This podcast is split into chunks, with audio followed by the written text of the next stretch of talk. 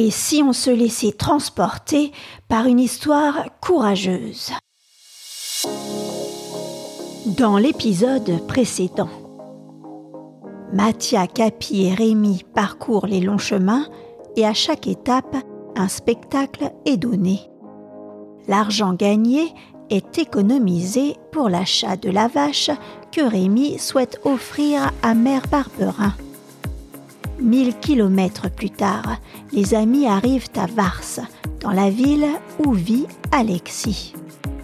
Heureux de revoir son frère et de faire connaissance avec l'oncle Gaspard, Rémi découvre le monde des mines. Alexis, fier de son métier de rouleur de benne dans les galeries, travaille avec son oncle Gaspard qui, lui, tient le rôle de piqueur. En partageant les détails de la vie de mineur, Alexis éveille la curiosité de Rémi qui aurait bien envie de faire l'expérience une journée. Mais on ne va pas dans les mines à moins d'y travailler et cela ne fait pas partie des objectifs que Rémi s'est fixés. Pourtant, il semblerait que le cours des choses prenne une autre tournure. Retrouve les épisodes de Sans famille ainsi que d'autres histoires sur ilétaitunroman.com. Allez, c'est parti. Chapitre 3 Rouleur Le métier de mineur implique de travailler dans des conditions difficiles. Dans les galeries, l'air est en quantité réduite et la lumière ne descend pas dans ses profondeurs. Le mineur a tout de même l'avantage d'être à l'abri de la pluie, du froid ou de l'excès de chaleur selon les saisons. Pour lui, le grand danger se trouve dans les éboulements, les explosions et les inondations, mais aussi dans les accidents de travail causés par de l'imprudence ou de la maladresse. La veille de mon départ, Alexis rentra avec la main droite fortement blessée, broyée par un gros bloc de charbon. Un doigt était à moitié écrasé. Le médecin de la compagnie vint soigner Alexis et conclut que son état n'était pas grave, que la main guérirait, le doigt aussi. Mais il lui prescrit du repos. Cette nouvelle contraria l'oncle Gaspard. Sa bonne humeur habituelle ne pouvait être entravée que par une seule chose, un empêchement à son travail. À l'annonce des jours de repos nécessaires à la guérison d'Alexis, il se mit à gémir. Qui roulerait ma benne pendant ces jours de repos? Je n'ai personne pour remplacer Alexis. Il se mit cependant à chercher un rouleur, mais il ne trouva personne. Alors il recommença ses plaintes. Il était véritablement embêté, car il se voyait par conséquent condamné au repos et sa bourse ne lui permettait pas de faire une pause. Pauvre oncle Gaspard. Face à cette situation, et me sentant redevable de son hospitalité, je lui demandai si le métier de rouleur était difficile. Rien n'est plus facile, Rémi. Il n'y a qu'à pousser un wagon qui roule sur des rails. Il est lourd ce wagon? Pas trop lourd, puisqu'Alexis le poussait bien. Alors, si Alexis le poussait bien, je pourrais le pousser aussi. Toi, mon garçon. Bien sûr que tu le pourrais si tu le voulais. Eh bien, je le veux, puisque cela peut vous servir. Tu es un bon garçon, Rémi, et j'accepte. Demain, tu descendras avec moi dans la mine. C'est vrai que tu me rendras service, mais cela te sera peut-être utile à toi aussi. Si tu prenais goût au métier, cela vaudrait mieux que de courir les grands chemins. Il n'y a pas de loup à craindre dans la mine. Cependant, je réfléchissais à ce que Mathia ferait pendant que je serais dans la mine. je ne pouvais pas le laisser à la charge de l'oncle Gaspard. Je lui proposai s'il voulait s'en aller tout seul avec Capi donner des représentations dans les environs, et il accepta tout de suite. Rémi, je serai très content de te gagner tout seul de l'argent pour la vache.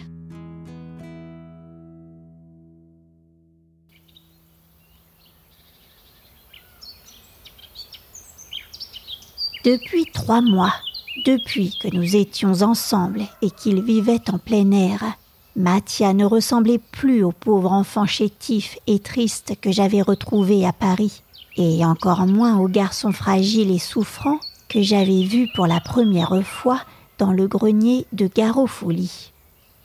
Mathia n'avait plus mal à la tête, il n'était plus triste et n'était même plus chétif. C'était le grenier de la rue de l'Oursine qui l'avait rendu misérable. Le soleil et le plein air, en lui donnant la santé, lui avaient donné la gaieté. Pendant notre voyage, il avait été la bonne humeur et le rire, prenant tout du bon côté. Que serais-je devenu sans lui? Combien de fois la fatigue et la mélancolie m'auraient-elles accablé? Mathia et moi nous ressemblions si peu que nous nous accordions si bien, même quand je le faisais travailler à lire et à apprendre ses notes de musique. Si les leçons de musique ne posèrent pas de difficultés, il en était bien autrement pour la lecture. Je reconnais que je n'avais pas toujours su faire preuve de patience ni d'indulgence comme ceux qui ont l'habitude d'enseigner ces difficultés auraient pu entacher notre relation. Mais Mathia restait serein. Il y eut même des moments où je fus injuste, et Mathia ne se fâcha pas. Nous convînmes donc que pendant que je travaillerais le lendemain dans la mine, Mathia s'en irait avec Capi jouer des pièces ou de la musique afin d'augmenter notre fortune.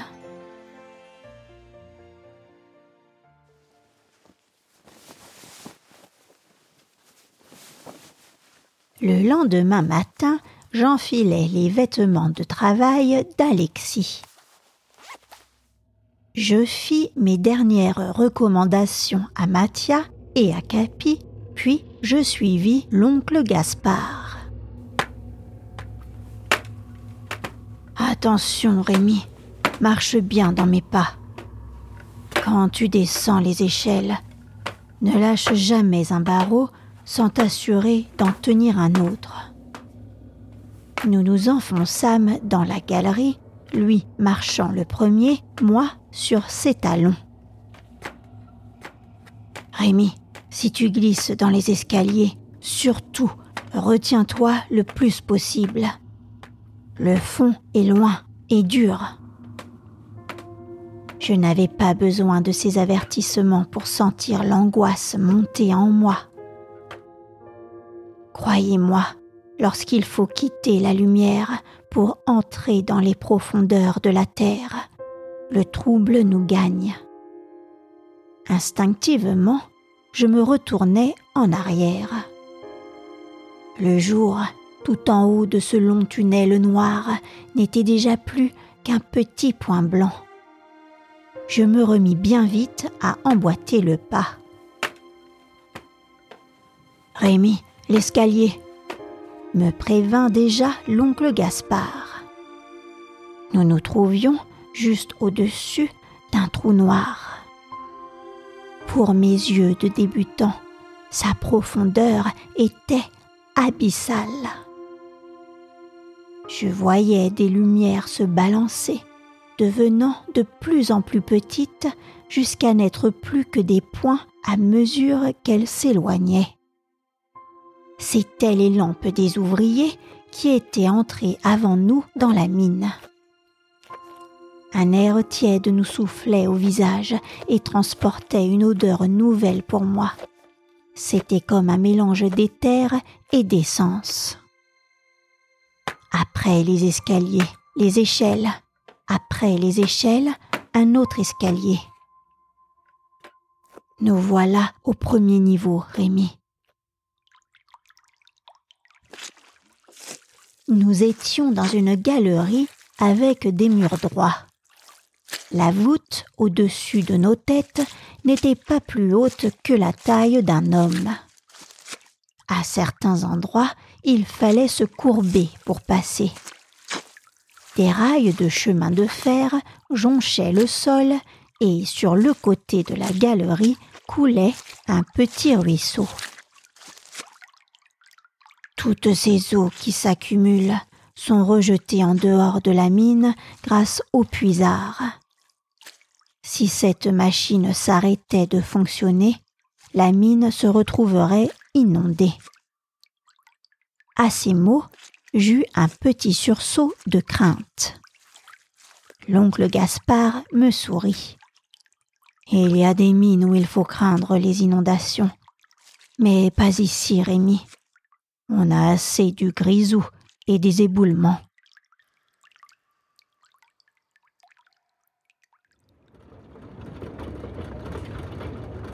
Lorsque nous fûmes arrivés sur le lieu de notre travail, l'oncle Gaspard me montra ce que je devais faire.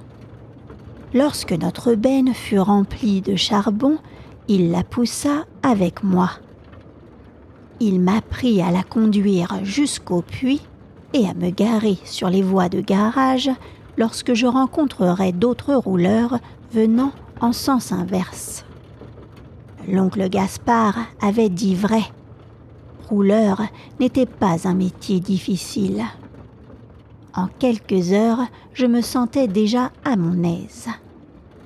Il me manquait l'agilité et l'habitude, alors je redoublais d'efforts. Heureusement, la vie que j'avais menée depuis plusieurs années m'avait endurci contre la fatigue. Comme je ne me plaignais pas, l'oncle Gaspard déclara que j'étais un bon garçon qui ferait un jour un pont mineur. Mais si j'avais eu très envie de descendre dans la mine, je n'avais aucune envie d'y rester. J'avais eu la curiosité, pas la vocation. Pour vivre dans la vie souterraine, il faut des qualités particulières que je n'avais pas.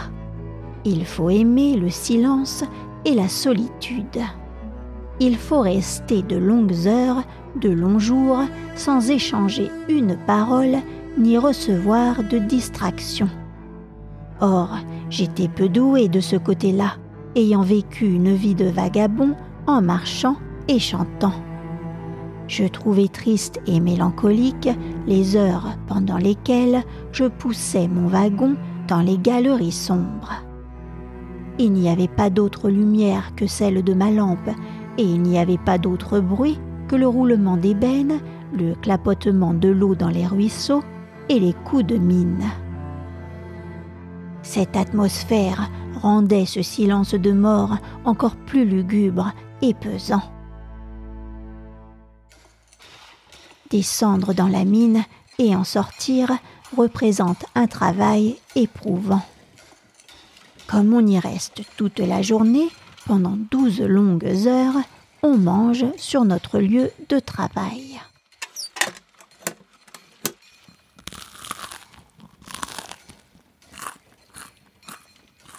À côté de notre chantier, j'avais pour voisin un rouleur, un vieux bonhomme à barbe blanche. Enfin, quand je parle de barbe blanche, il faut comprendre qu'elle l'était seulement le dimanche, le jour du grand lavage.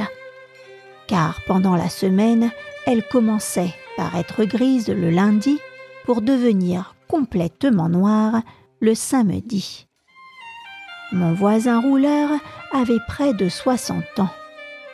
Autrefois, au temps de sa jeunesse, il avait été boiseur, c'est-à-dire qu'il était chargé de poser et d'entretenir les bois qui forment les galeries. Mais un jour, lors d'un éboulement, il avait eu trois doigts écrasés. Il avait dû renoncer à son métier.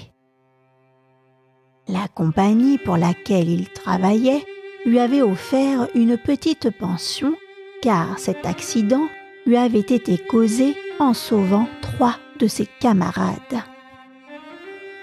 Pendant quelques années, il avait vécu de cette pension. Puis, la compagnie ayant fait faillite, il s'était trouvé sans ressources. Alors, il était entré à la truyère comme rouleur. On le nommait le magister, autrement dit le maître d'école, parce qu'il savait beaucoup de choses que les piqueurs et même les maîtres mineurs ne savent pas, et parce qu'il en parlait volontiers, tout fier de sa science. Pendant les heures des repas, nous fîmes connaissance. Très vite, il me prit en amitié. Moi, questionneur passionné, lui, causeur. Nous devînmes inséparables. Dans la mine, où généralement on parle peu, on nous appelait les bavards. Les récits d'Alexis et les réponses de l'oncle Gaspard ne m'avaient pas appris tout ce que je voulais savoir. Lorsque je demandais à l'oncle Gaspard ce qu'était le charbon de terre, il me répondait toujours C'est du charbon qu'on trouve dans la terre. Cette réponse n'était pas suffisante pour moi. Vitalis m'avait appris à aller au fond des choses. Quand je posais la même question au magister, il me répondit tout autrement. Rémi, le charbon de terre n'est rien d'autre que du charbon de bois. Mais ce bois provient de forêts très anciennes qui ont été transformées en charbon par les forces de la nature telles que des incendies, des volcans ou des tremblements de terre. Alors je le regardai avec étonnement et le magister ajouta. Nous n'avons pas le temps de causer de cela aujourd'hui, il faut pousser la benne. Demain dimanche, viens me voir à la maison, je t'expliquerai tout cela. Moi aussi, à ton âge, j'étais curieux. Je vivais dans la mine et je voulais comprendre ce que je voyais tous les jours. J'ai fait parler les ingénieurs et j'ai lu. Après mon accident, j'avais du temps à moi. Je l'ai utilisé à apprendre. J'en ai lu des livres. Viens demain, je serai content de t'apprendre à regarder autour de toi. Le lendemain, j'annonçai à l'oncle Gaspard que j'allais voir le magistère. Il me dit en riant. Ah ah, il a trouvé à qui causer. Vas-y, mon garçon, puisque le cœur t'en dit.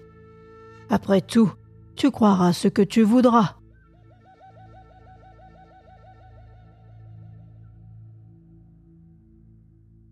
Le magistère vivait à l'extérieur de la ville dans un endroit triste et pauvre.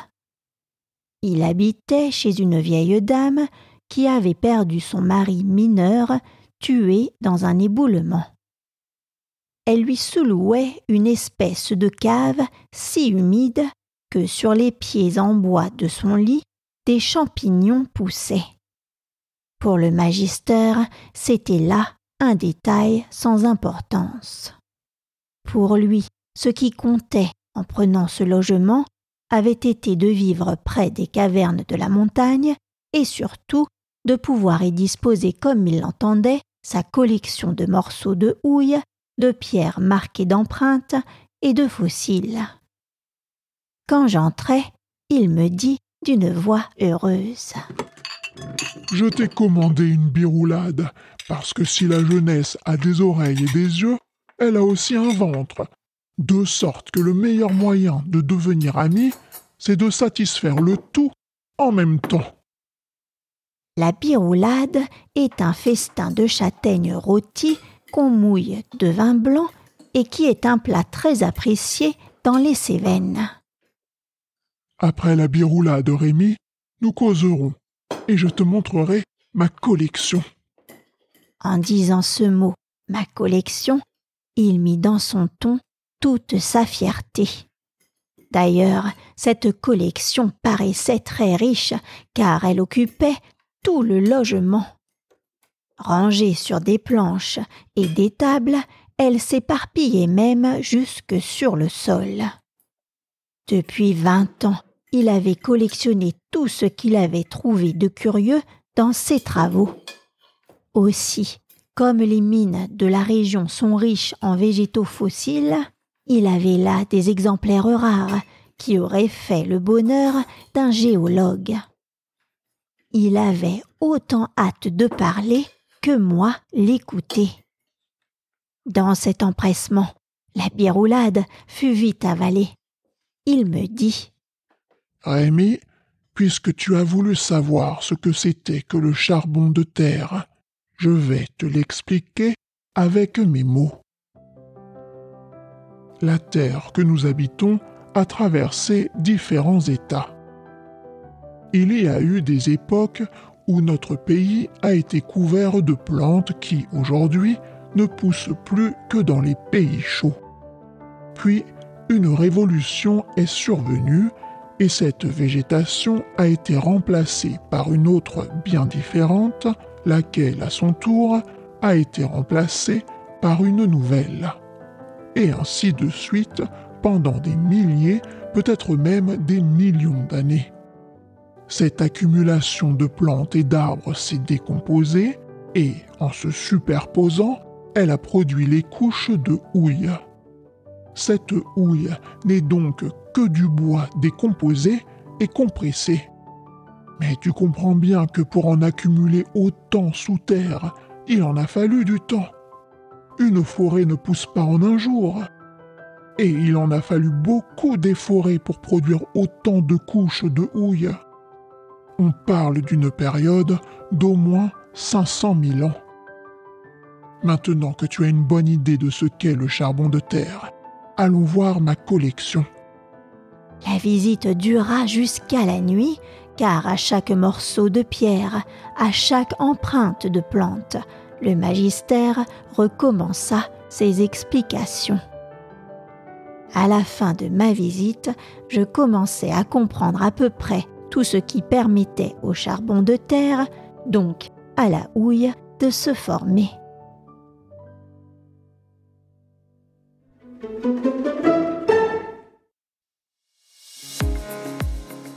Rémi, plongé dans les abysses de la mine, peut satisfaire sa curiosité grâce à sa formidable rencontre avec le magister. Il doit aussi rester bien concentré à sa tâche dans ce lieu souterrain où il faut se méfier des dangers. La suite au prochain épisode.